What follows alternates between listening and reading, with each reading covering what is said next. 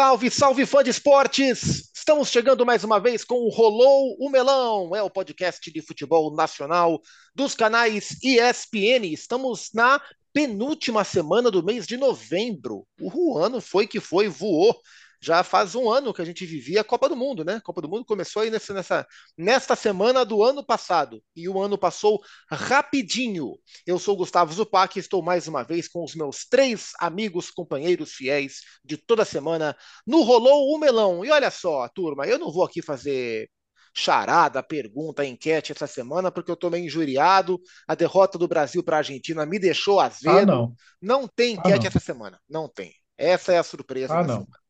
O que eu vou deixar aqui é uma dica, é uma dica de uma série. Como o Brasil perdeu para a Argentina ontem, a gente grava essa conversa numa quarta, hoje está com uma cara de quinta, porque geralmente os jogos ah. são às quartas, né? E o Brasil jogou ontem, na terça, mas hoje é uma quarta-feira, dia 22 de novembro. Hoje é dia do músico. Eu pensei em trazer alguma coisa sobre os músicos, mas não, hum. não vai acontecer. É, eu vou dar uma dica. E a dica é como o Brasil tomou um pau, um pau não, né? Uma derrota chata para a Argentina. A dica é a seguinte: especialmente para quem gosta de série, você que curte o Star Plus, estreou uma série argentina muito boa no Star Plus, que é O Faz Nada. O Faz Nada, uma série interessantíssima, divertidíssima e muito bonita, que estreou no Star Plus, é uma série argentina.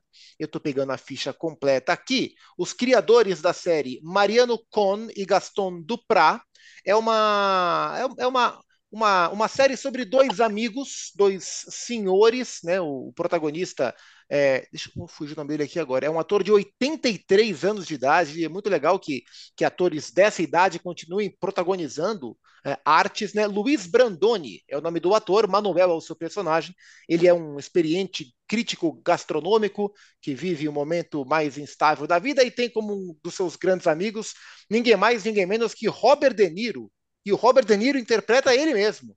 E o Robert De Niro é um dos locutores da série, e a série é sobre a amizade dos dois e as peripécias da vida, especialmente do Manuel, o Luiz Brandoni um ator muito simpático, é uma série muito gostosa de assistir. Ela é argentina e eu adoro a dramaturgia argentina e fico muito feliz de a gente poder divulgar aqui um, um produto bom é, que faz sucesso de cinema, de série, da teledramaturgia argentina, sem o genial Ricardo Darim, né, que é um espetacular ator que eu sou apaixonado também. Então, o Faz Nada no Star Plus é a dica de série hoje, uma série argentina porque a seleção brasileira não fez nada que as pessoas queriam que fizessem e terminou o ano com a sua terceira derrota consecutiva e a sexta colocação nas eliminatórias para a Copa do Mundo dos Estados Unidos, Canadá e México.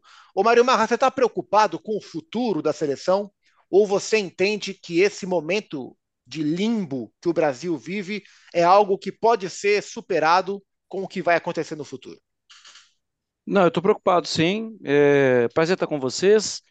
É que o problema todo, pai, é que eu não acho. Eu não sei se, se a CBF entende onde está. Porque uma vez eu estava para um casamento em Ouro Preto, e aí eu, eu tinha sei lido. história. Pois é, Eugênio. E, e, ali toda a questão era, estavam caindo barreiras, porque era verão de 2021, então choveu, choveu muito, aí algumas estradas estavam interditadas, tal.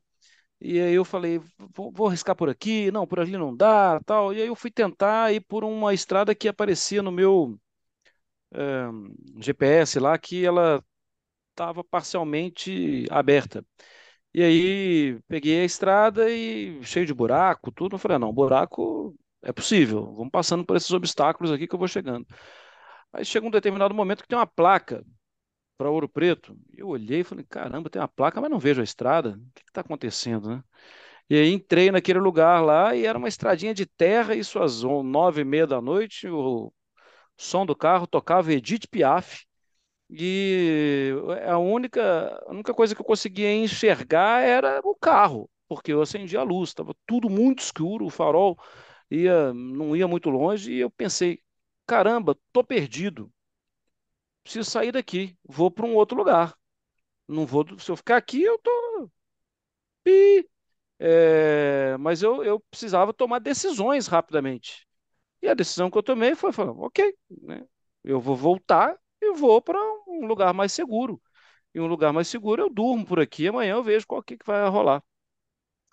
É, eu não vejo se a eu não acho que a CBF está tomando a decisão de, de. Primeiro, eu não acho que a CBF enxergou que está perdida. Eu não sei quem o Edinaldo consulta, que fonte ele tem, qual é o conselheiro. Tem gente que consulta cachorro, né? Mas também vai. É, eu não sei, assim. O... Mas o fato é que. Cachorro morto, né? Porque o meu consulto vivo aqui, ele é ótimo. É, o, eu, o fato para mim é que, assim, o, enquanto não reconhecer que está perdido, que você está assim, correndo riscos, você não vai para lugar nenhum. Você vai ficar parado ali esperando a morte chegar, esperando, sei lá o quê, sabe, acabar a gasolina do carro, esperando cair uma outra tempestade, aí cai mais terra em cima. Da... Para mim, a CBF não, não, não entende. A CBF na pessoa do Edinaldo, de quem está perto dele, de quem é a pessoa que ajuda ele a tomar as decisões. Porque os próprios comunicados da CBF, que não falavam do campo, né, que falavam do que aconteceu fora do campo, que foi horrível, estou com vergonha até agora, esses comunicados não assumem culpa nenhuma e não pedem desculpa para ninguém. Assim, eu acho, assim, sério, eu estou preocupado porque o Zupac é uma tempestade. Seleção brasileira, eu acho que, assim, a gente, se quiser, dá até para falar dois minutos de coisa boa, mas dá para falar uma hora e meia de coisa ruim. É, mas eu acho que é acima da seleção brasileira, eu acho que é acima do cargo do Diniz, acho que é acima do, acima do cargo do Diniz, que é só, é só Edinaldo, né? Não existe. Então eu acho que é bastante preocupante a situação de, de seleção brasileira. O sexto lugar nas eliminatórias me faz hoje, sinceramente, se fosse o meu time no Campeonato Brasileiro, nesse momento, eu não olharia para o G4 eu olharia para o Z4, entende?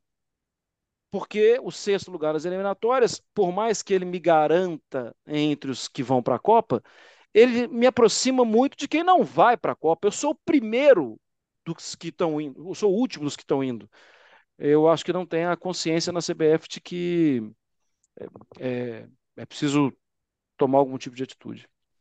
O, Marra pergunta é, joga no ar a questão, né? Com quem o Edinaldo Rodrigues, o presidente da CBF, aliás, ontem o grande Luiz Roberto, né, locutor da, da TV Globo, foi falar o nome do Edinaldo Rodrigues, ele falou Edinaldo Alves. Edinaldo Alves foi um dos operadores de áudio mais antigos da Rádio Globo. E o Luiz Roberto trabalhou na Rádio Globo nos anos 90, onde eu e o Mário Marra trabalhamos nos últimos anos. Quando eu, o Luiz falou Edinaldo Alves, eu falei, eu várias vezes já quase falei Edinaldo Alves no ar.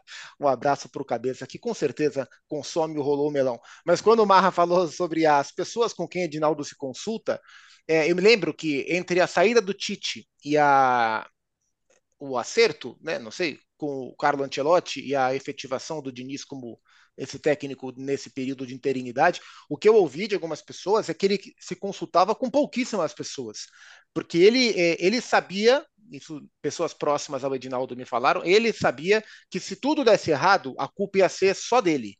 Então ele assumiu a bronca de que se as coisas dessem certo, ele também queria o mérito só para ele. Falou, bom, já que vai estourar no meu, eu vou tomar a decisão sozinho. Então ele se consultou com jogadores, mas não se consultou com muito mais gente, não. É, eu estava dando uma olhada em números, é, curioso, né? Quando o Tite assume a seleção brasileira, em setembro de 16, haviam sido disputados seis jogos das eliminatórias para a Copa da Rússia com o Dunga e o Brasil era o sexto colocado. Então o Tite pega o Brasil na sexta colocação. Ele pega, passeia pelas eliminatórias como se estivesse jogando o mais fraco dos campeonatos estaduais, dá a impressão para todo mundo que as eliminatórias sul-americanas são a maior baba que existe.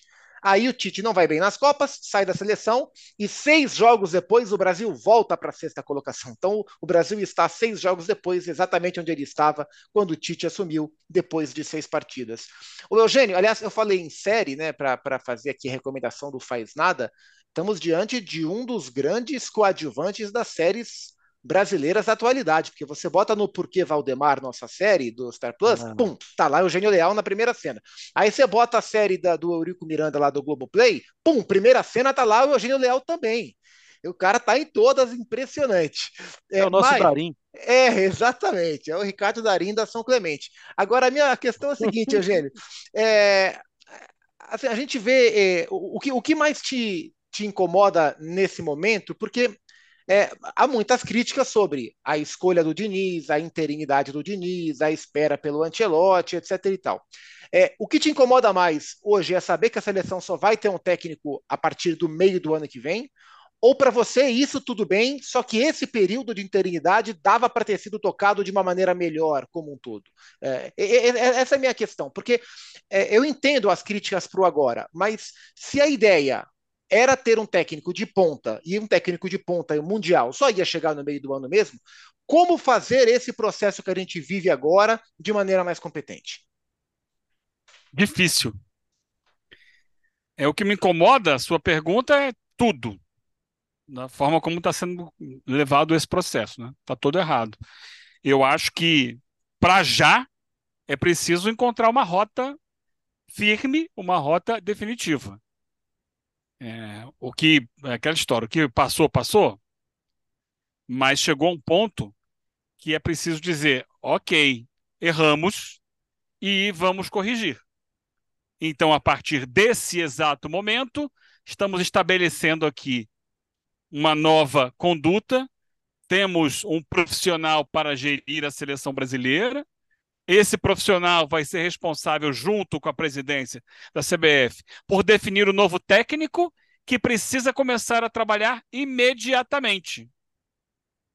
Seja ele quem for. Ah, eu sonho com o Ancelotti. Esse sonho está cada vez mais distante. Mas se ainda sonha, Vem aqui, Antilote, assina aqui o contrato. A partir do meio do ano você é da seleção brasileira. Ah, não sei, não posso, estou focado no Real Madrid, talvez, quem sabe um dia. Muito obrigado pela sua atenção, Antilote. Pode ficar no Real Madrid. Quem é que tem? Cartas na mesa. Ah, é o Diniz? Tá ruim o trabalho do Diniz, tá, né? Mas por que, que será que ele tá ruim? Ele é um técnico campeão da Libertadores.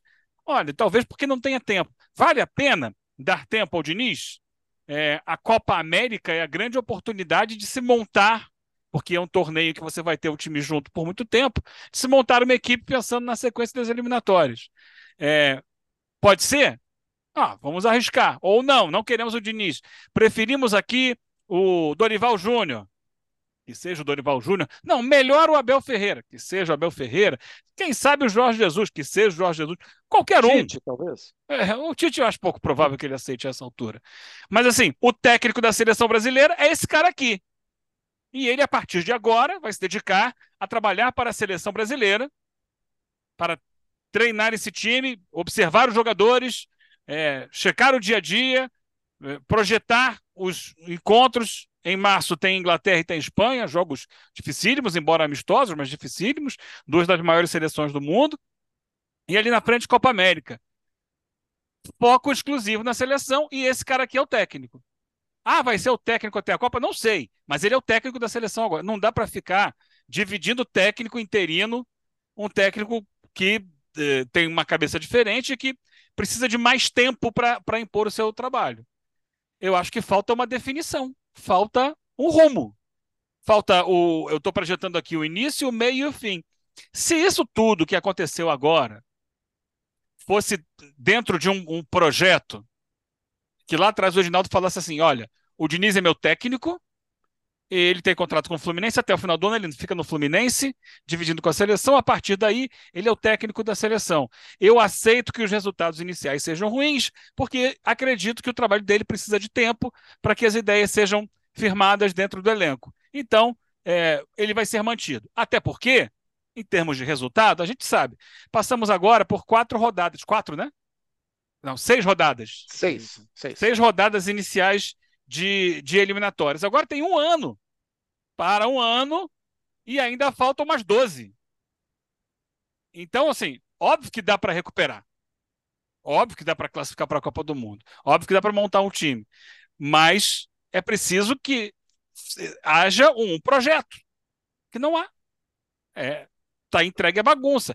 E o que aconteceu fora das quatro linhas, odeio essa expressão, mas o que aconteceu na arquibancada do Maracanã ontem é, é mais uma mostra do que está tudo errado. Está uma zona. Como admitir que se coloque lado a lado na arquibancada movimentos de torcidas opostas? Porque não, ali não era uma simples, não sei se a gente vai entrar nesse tema daqui a pouco, mas não era simples uma arquibancada mista, não, porque uma arquibancada mista, gente, ocorreu inclusive na final da Libertadores. Havia o espaço da torcida do Fluminense de um lado, o espaço da torcida do Boca do outro, e havia um espaço que era misto, mas era aquele misto de torcedores comuns, entre aspas, não eram os torcedores organizados. Ali não. No, no jogo Brasil e Argentina, colocaram lado a lado, por mais que a, a, o movimento verde e amarelo não seja exatamente uma torcida organizada na sua essência, o que é uma torcida organizada? É alguém que se organiza, é um movimento organizado. Então é uma torcida, junto com as torcidas da Argentina. Já imaginou gaviões e, e, e mancha lado a lado, sem qualquer é, separação numa arquibancada? Nem no carnaval isso funciona, né, Eugênio? Uma desfila num dia, a outra desfila no outro. Então, então assim, tá tudo zoneado. E quem vai a, a, dar satisfação é o assessor de imprensa. É isso. É, e me chamou a atenção que na hora do, do caos, né, da, da treta, daquelas cenas horrorosas, a gente viu em dado momento, né, depois que a Argentina foi para o vestiário e voltou, mas o Tic Tapia, o presidente da, da AFA, ele foi ali ao gramado. Quais Isso. eram as lideranças da CBF que estavam ali também no gramado para se posicionar, para assumir responsabilidade ou para checar as condições nada, né? Isso, isso de fato a gente não viu. É, Elton. O Canarinho Pistola. O Canarinho tava, devia estar tá muito pistola, o Canarinho, né? Mas quem é que vai ouvir o Canarinho Pistola? É, é um momento de, de reconhecer um erro de rota, como disse o Eugênio, e, e talvez antecipar algum tipo de processo, e se não conseguir antecipar com o nome ideal, bora para o próximo. Ou chegamos até aqui, jogos oficiais já foram todos, uh, agora teremos apenas, entre aspas, né, dois amistosos, um em Wembley, um no Santiago Bernabéu, até a Copa América. Como, como admitir o momento atual que a, que a seleção brasileira se colocou, ou era um risco que para você era um risco calculado, que poderia dar certo esse período, mas que poderia dar errado e talvez tenha um impacto menor dentro do projeto maior pensado pela CBF? Afonso Pac, um abraço para você, para Eugênio Leal, nosso Wagner Moura do, dos canais ESPN.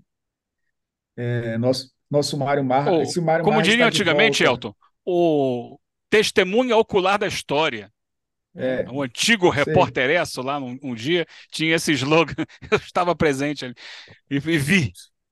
Esse é o nosso Wagner Moura da São Clemente. É, se o Mário Marra está de volta é porque o caminho que ele fez, tivemos um final feliz, né? Se ele está aqui, é porque ele não se perdeu na estrada. Quem está se perdendo é o Edinaldo Rodrigues. E aí eu, eu até essa questão de é, mudança de rota, Zupa, eu acompanhei de perto o trabalho de Edinaldo Rodrigues entre 2006, que foi quando eu comecei de fato a trabalhar com futebol, e 2018, que foi quando ele deixou a Federação Baiana de Futebol e foi ser um dos vice-presidentes da CBF.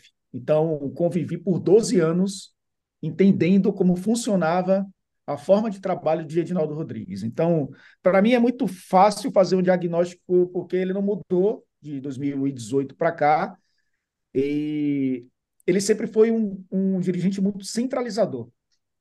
E não à toa, é, o pior momento do futebol baiano foi na gestão do Edinaldo Rodrigues. Dois clubes, dois principais clubes do Nordeste, dois principais clubes do Brasil, frequentaram juntos a Série C do Campeonato Brasileiro.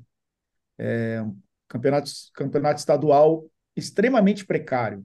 Os clubes muito, é, digamos, desamparados nacionalmente, sendo pouco, pouco representados dentro da CBF, que tem sua política e a gente sabe que os clubes também fazem muita política dentro da CBF. E ele agora faz parte das cabeças da CBF, a cabeça principal, e segue com o mesmo modus operandi.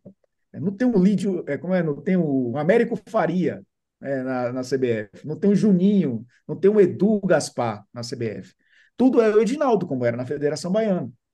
Ele, quando é, decidiu pela saída, pela saída não, porque a, a decisão foi do Tite, mas quando ele decidiu por uma escolha de um técnico estrangeiro, ele não ouviu absolutamente ninguém.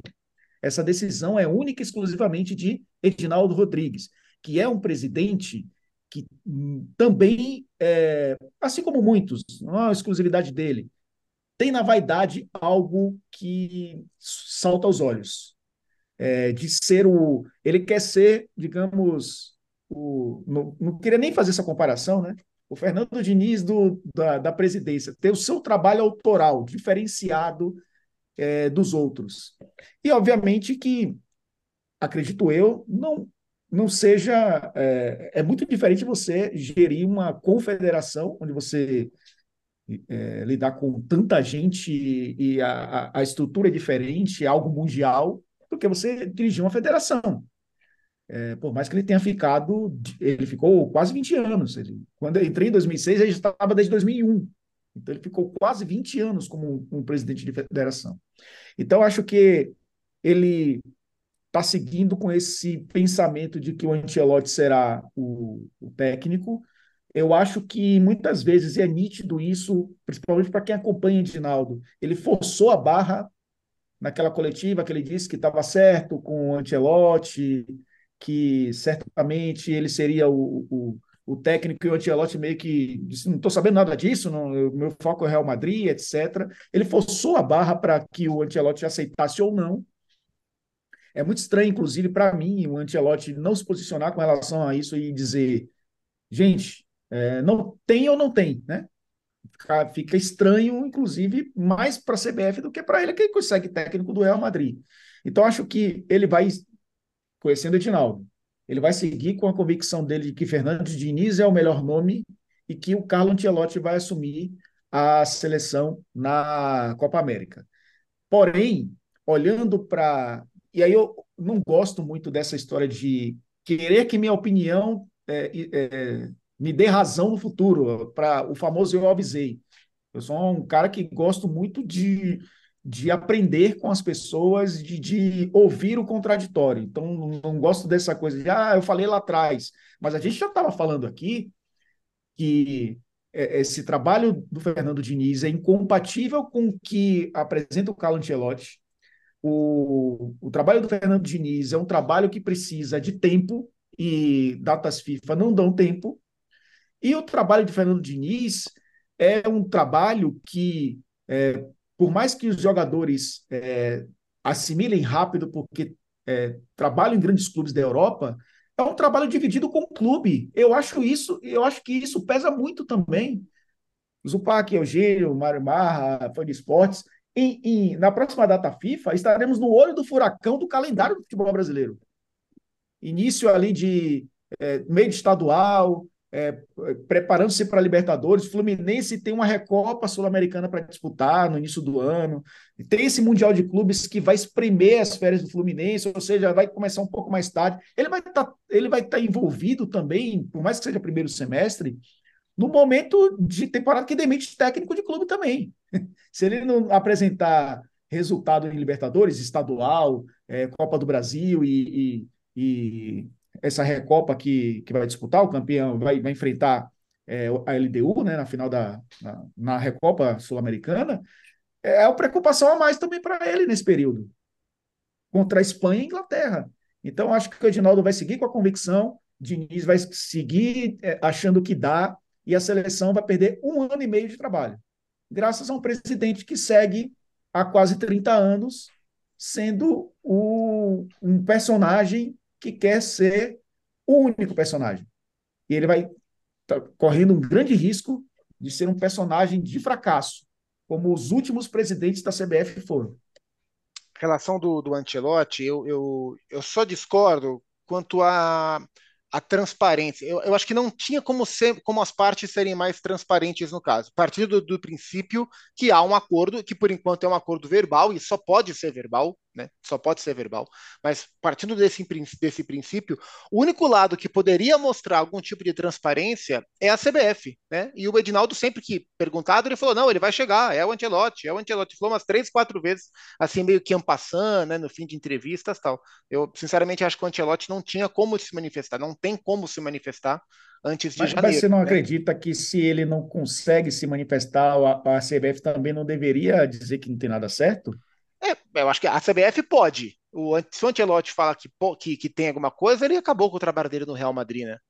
É, eu acho que o Elton está falando assim, é, é, é, disso mesmo. A CBF pode constranger o Ancelotti. Sim, isso. por isso que ele fez. fica negando. É. é. Por isso que ele fica negando. É, agora, tem outro lado. Se por um acaso as coisas não acontecerem como o Edinaldo Rodrigues espera que elas vão acontecer, se azedar esse acordo verbal que aparentemente ele tem, acho que ele não ia falar tantas vezes se não tivesse de fato um acordo verbal, ele deixou muito claro, né?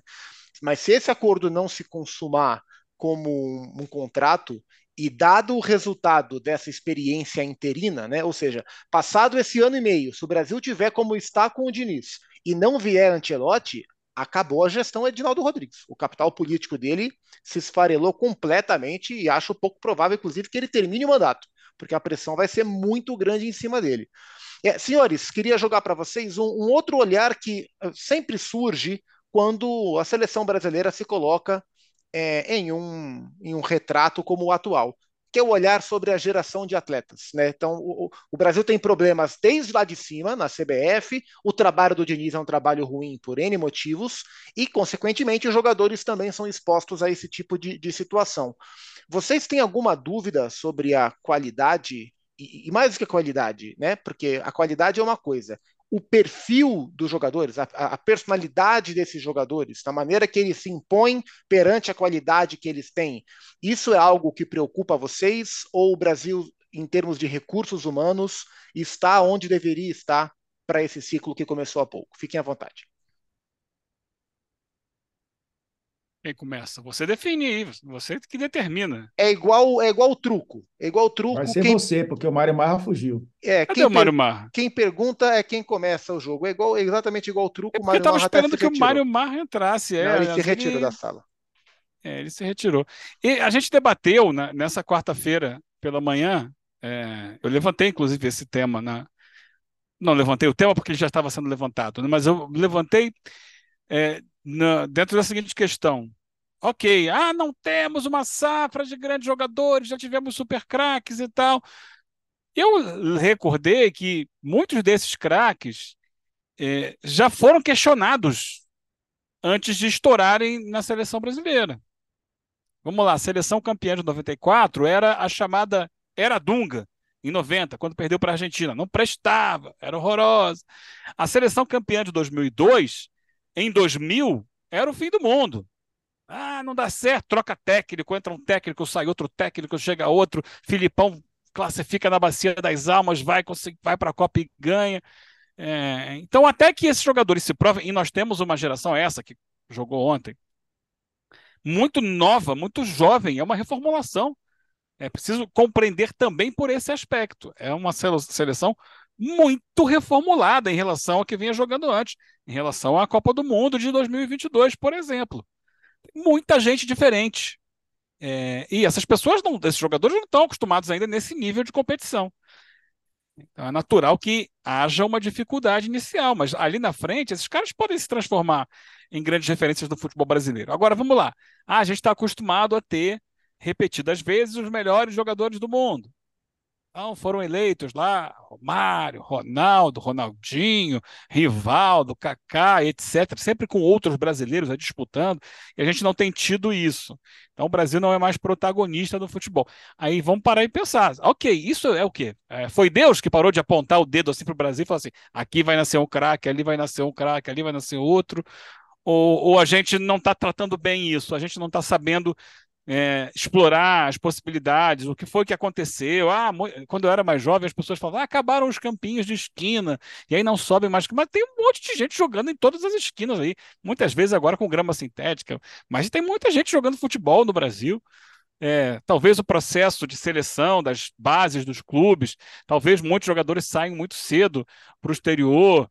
É, de repente, o modelo de formação de atletas privilegia mais o físico do que a técnica, é, se pensa mais no, no, no, tático do que no individual. É, tem muitas perguntas que não podem ser respondidas, aí não pode cair, essa daí não pode cair na conta do, do Edinaldo, porque é uma coisa macro do futebol brasileiro. Brasileiro, eu acho que a gente pode parar e pensar, né? tentar entender o que é isso que acontece no, no Brasil para que, de repente, a gente tenha deixado de produzir. O mundo está em constante transformação. A França, com os imigrantes, mudou muito o perfil da sua seleção. Né? E as coisas vão acontecendo. Então, preciso parar. E Mas alguém no Brasil está preocupado com isso? Não, as pessoas estão preocupadas em ganhar dinheiro. Né? O dinheiro imediato. Isso não só no futebol, como em outras situações. Só para pontuar aqui, é, deixa eu sair da sua pergunta, desculpa. É, não é só o Brasil está com problemas, tá? O Scaloni, após o jogo, disse que pode deixar a seleção argentina. E as informações que vêm de lá, de bastidores, é, são, dão conta de que há uma irritação porque eles não pagaram. A AFA não pagou à comissão técnica a premiação pelo título mundial. Começa por aí. A seleção paraguaia já trocou de técnico no meio da eliminatória. Era o Esqueloto, passou a ser o, o... Caramba, deu um branco agora. O, o técnico argentino, que era técnico do, do Libertar, e assumiu a seleção. E perdeu também. É... O, a seleção peruana se fala agora na volta do Gareca, depois do desastre do Reynoso. É a última colocada. A seleção boliviana já trocou de técnico, já, já entrou o Zago no lugar do Gustavo Costas. O Zago entrou dizendo que queria mais do Marcelo Moreno, já pediu o boné foi embora. O Chile perdeu o técnico Berizzo entre uma rodada e outra das eliminatórias, sendo um mês para ele pedir demissão, ele pede depois do primeiro jogo agora, né? Do Paraná, penúltimo. Garneiro? Garneiro, isso. Desculpa, Daniel Garneiro. Obrigado, Elton, por me salvar aqui. É, então tá todo mundo. E tem outros problemas extracampo. A, a seleção da Venezuela tá parada no aeroporto de Lima até agora, sem autorização para decolar para voltar para casa depois do empate de ontem e registrando uma série de outras situações que ela viveu dentro do país. Então, é, o mundo está turbulento, as eliminatórias são turbulentas, não é só o Brasil que passa pela, pelos seus problemas. Boa. Marra, geração é algo que te preocupa ou para você não está aí o foco, seja da parte técnica, seja na personalidade dos jogadores também? Não, não, acaba me preocupando, talvez não pelo motivo óbvio de assim que ou da queixa óbvia que é ah, essa geração não é tão boa, não sei o quê. Acaba me preocupando porque não, ela não me parece preparada, formada, o que é perfeitamente compreensível. Se você imaginar que o Fernando Diniz assume o cargo, ele devia ter pensado na cabeça dele: ok, eu tenho um goleiro confiável, talvez dois. Ele tem, tinha, ele podia escolher Alisson ou Ederson e a partir daí crescer, deixar um dos dois de fora. Eu tenho um goleiro para crescer meu time. Eu tenho um lateral que está aí há muito tempo. Ele pode me ajudar no processo para chegar um outro lateral. Ok, eu tenho o Danilo. Ah, eu tenho Marquinhos e Militão. Esses dois vão me ajudar. É, na esquerda pode ser que eu tenha um problema. Depois eu tenho o Casimiro, tenho o Paquetá, tenho o Neymar, tem Vinícius Júnior. Tá bom demais. O problema é que agora, pontualmente, ele só tinha o goleiro, que nem é o da preferência dele, mas que para mim é bastante confiável, e tinha o Marquinhos, que não vive o melhor momento para esses dois jogos, era o que ele tinha. No mais, ele não tinha ninguém que ele, que ele pensou um dia em esboçar a seleção em volta, ao redor dos outros. Então, acho que existe um problema na formação de alguns setores de time, mas eu não vou cravar que a culpa é da geração. Porque acho que nesses jogos teve. Ah, não, foi uma hecatombe você perder essa quantidade de jogador que seria a base para ele montar qualquer time, exatamente contra a Colômbia fora e contra a Argentina, em qualquer lugar. A idade da seleção, a média de idade da seleção brasileira que entrou em campo contra a seleção da Argentina é de 25 anos. Isso é muito fora do comum. Muito fora do comum para seleções. Normalmente as seleções são mais velhas, né? São jogadores mais experientes. Mas acho que a gente pode conversar sobre determinadas posições. A carteira profissional de quem era lateral da seleção brasileira, você já entrava já sabendo, vou pedir, vou pedir aposentadoria daqui a 15 anos, tal, porque eu estou tranquilo, porque isso sempre aconteceu nas laterais da seleção brasileira. Nas laterais da atual seleção brasileira, é muito claro que tem um problema. É muito claro isso. É incrível como, por exemplo, tem um, a Escócia tem dois laterais da esquerda que são altamente confiáveis. A Inglaterra tem dois laterais da esquerda que estão sempre machucados. É, mas é incrível como. É, sim, e, e trazendo para a gente aqui, Nelton, é incrível como você coça a cabeça para pensar soluções. E você não encontra soluções. Quando a gente em, em pensa, ah, o Diniz encontrou o Ian, acho que vai seguir e tal. Ele mesmo desencontrou. Na outra convocação, ele não convocou. Então, assim, já existe um problema, localizado, especialmente entre as laterais. Eu não acho que tem problema com o zagueiro, não acho que tem problema com o goleiro, não acho que tem problema, acho que tem muitas soluções no meu campo, tá cheio de volante bom, saindo e saindo muito cedo. Acho que tem um problema no camisa famoso camisa 9. Mas quando você tateia uma solução, essa solução entra em campo, joga direitinho, depois ela não joga mais.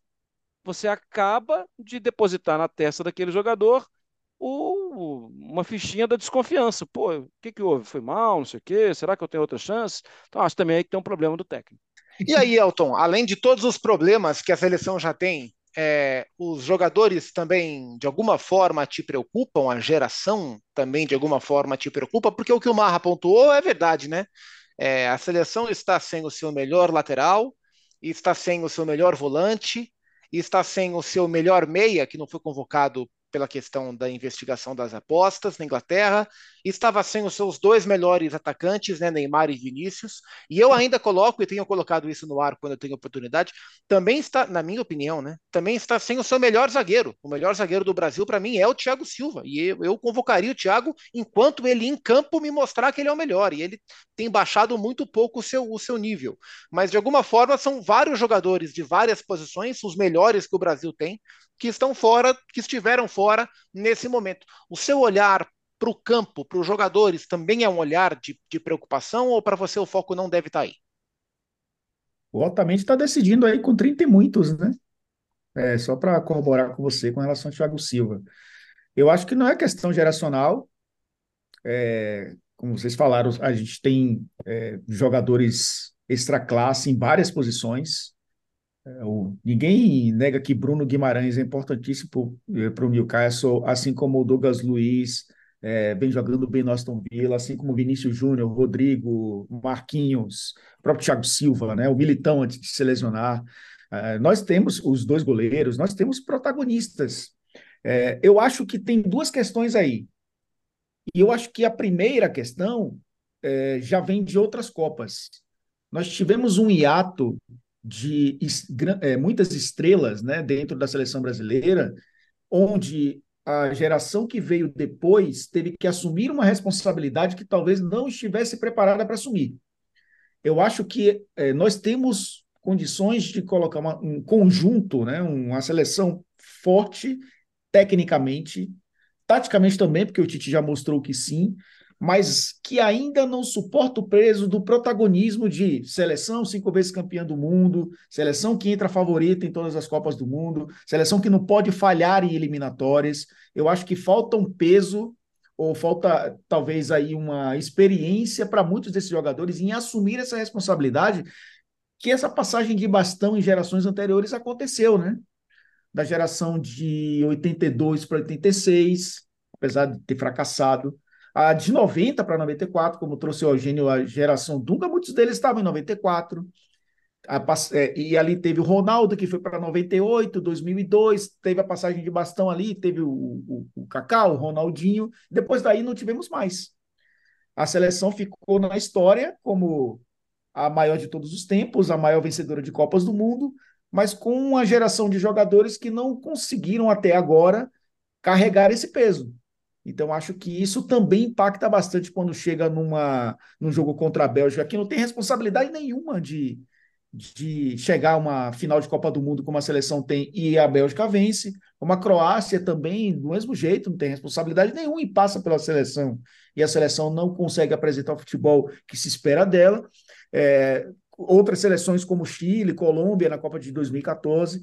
Então, acho que falta talvez um peso que eu não sei quando virá. É, a, a, seleção argentina conseguiu isso anos depois.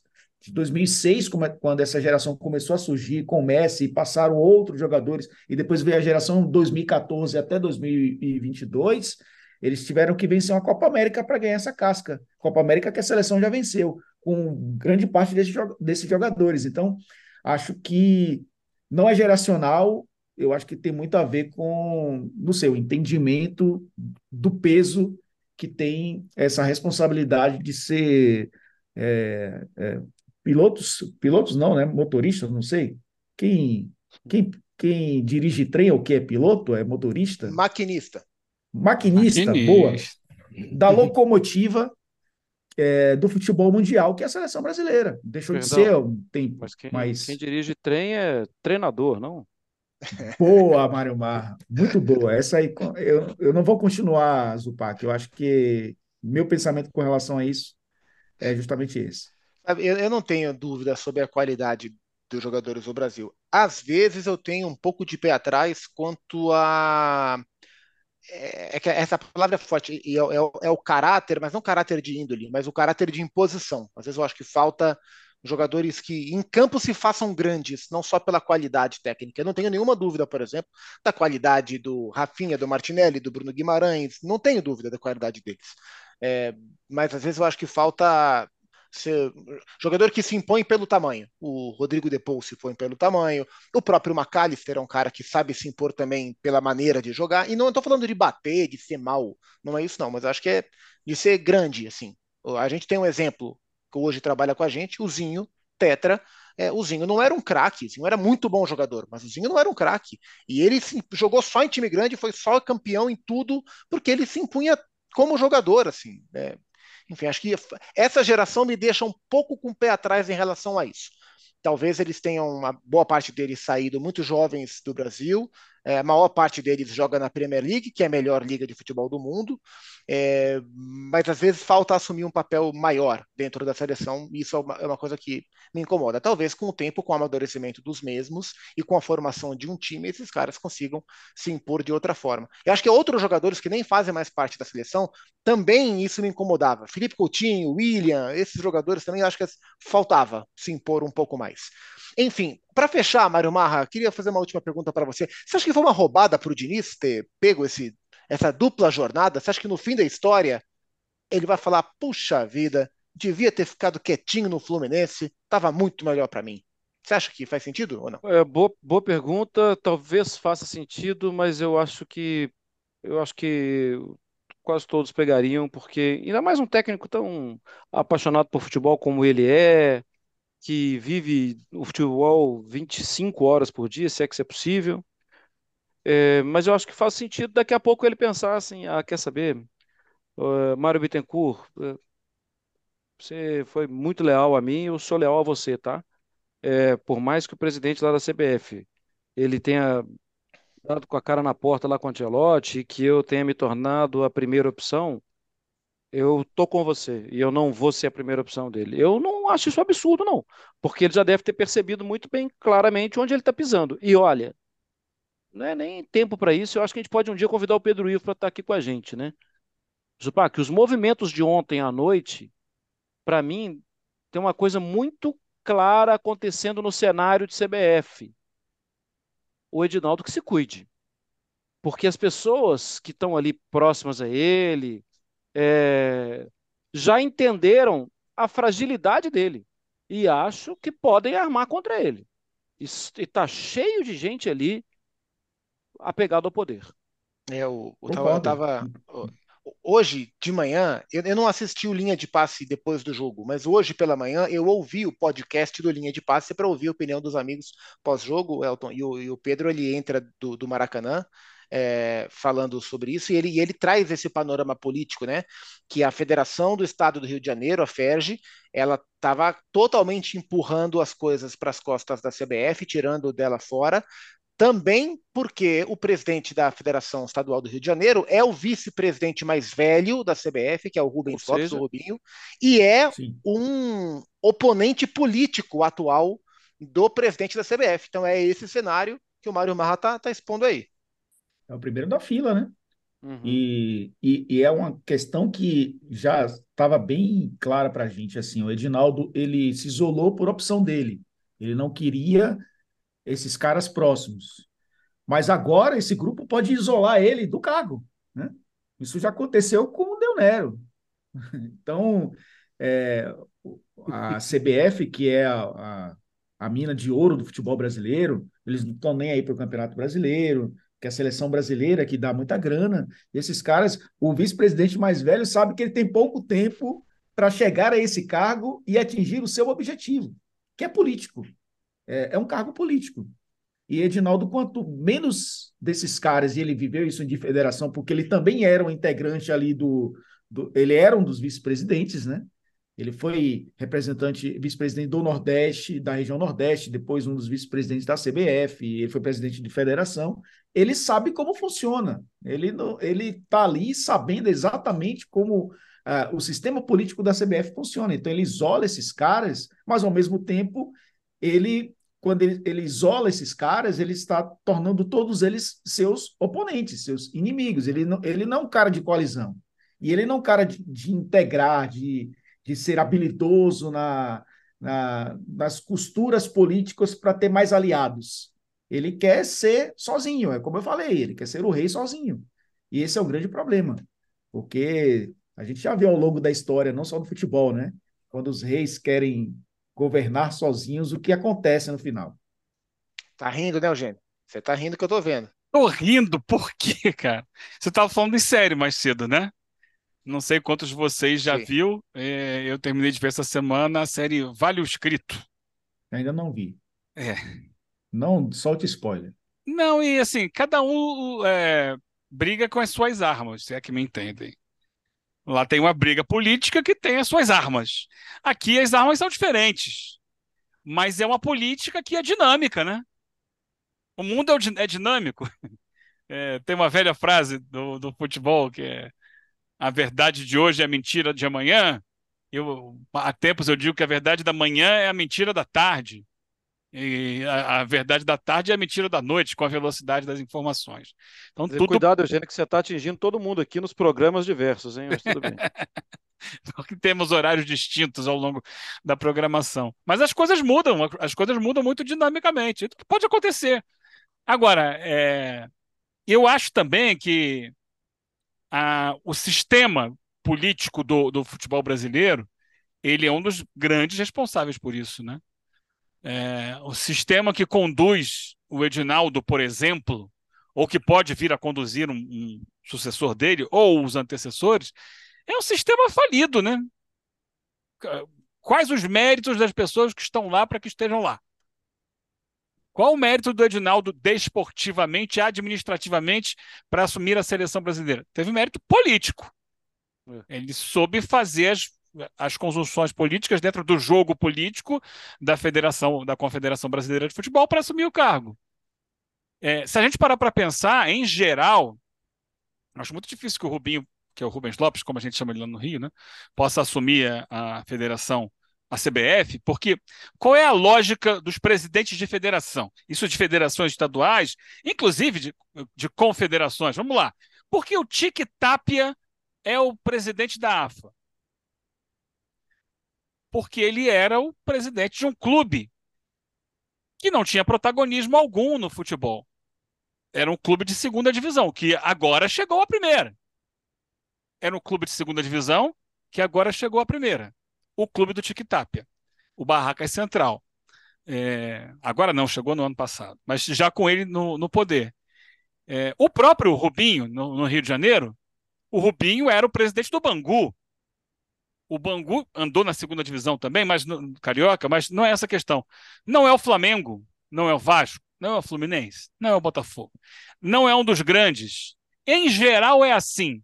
Nesse tipo de associação, federação, confederação, se escolhe. Eh, quem já viu uma outra, outra série muito legal é o Presidente, que conta muitos bastidores é, da, do, do, caso do, do, do FIFA Gate, é, contado pelo Sérgio Hadwe que era presidente do União La Calera, virou presidente da Federação Chilena. E depois virou um cargo grande na, na Comebol. Porque assim, ah, esse cara aqui não é grande, então ele não vai, não representa alguém grande, uma instituição grande dentro aqui do, do nosso grupo, então ele não vai puxar a sardinha para esse clube. Então ele não era presidente do Colo-Colo, não era presidente da, da Universidade de Chile, então ele poderia ser o, ah, o presidente da União Lacaleira assume aqui. Ah, o presidente do Bangu, lá no, no, no Rio Grande do Sul, por muito tempo, o presidente é, era o, o presidente do, do Zequinha, né? Do São José, de Porto Alegre. Então, em geral, é assim. Ah, coloca esse cara do time pequeno aqui porque ele não tem interesse direto no, nas principais ações de competição.